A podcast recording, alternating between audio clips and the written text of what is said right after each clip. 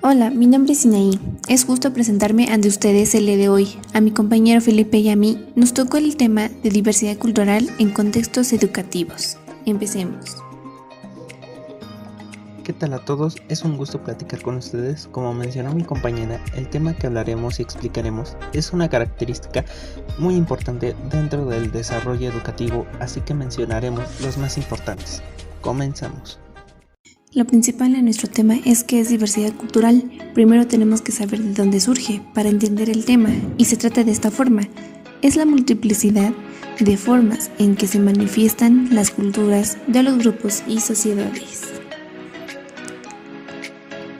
La diversidad cultural se manifiesta no solo a través de las diversas formas en las que se expresa el patrimonio cultural de la humanidad, enriquecido y transmitido gracias a una variedad de expresiones culturales, sino también a través de los distintos modos de creación artística, producción, distribución, difusión y, disfrute, perdón, cualquiera que sea el medio y la tecnología utilizado.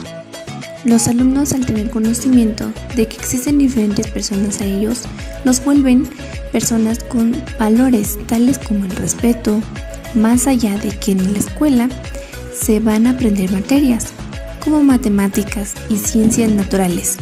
Es igual importante que se implante en ellos conocimientos para ser mejores seres humanos para la sociedad. La educación multicultural debe construir sujetos educativos competentes en culturas diferentes.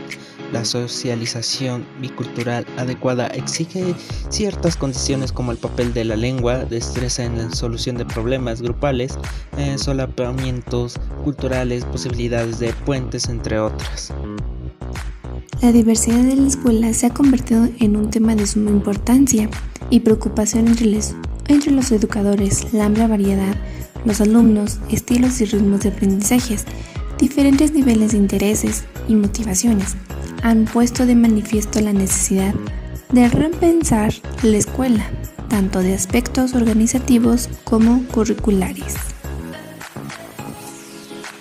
La escuela es el reto que hace es bueno, lo que hace es desarrollar un modelo común de enseñanza en la que la presencia de la cultura son un mismo centro y aula. No es motivo de conflicto, sino la oportunidad para hacer de estos un espacio de diálogo y comunicación. Bueno, hasta aquí daremos eh, final con nuestro podcast. Se le agradece a mi compañera Sinaí. Eh, si les gustó, no olviden compartir.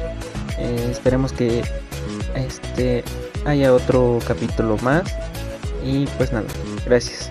Hasta luego.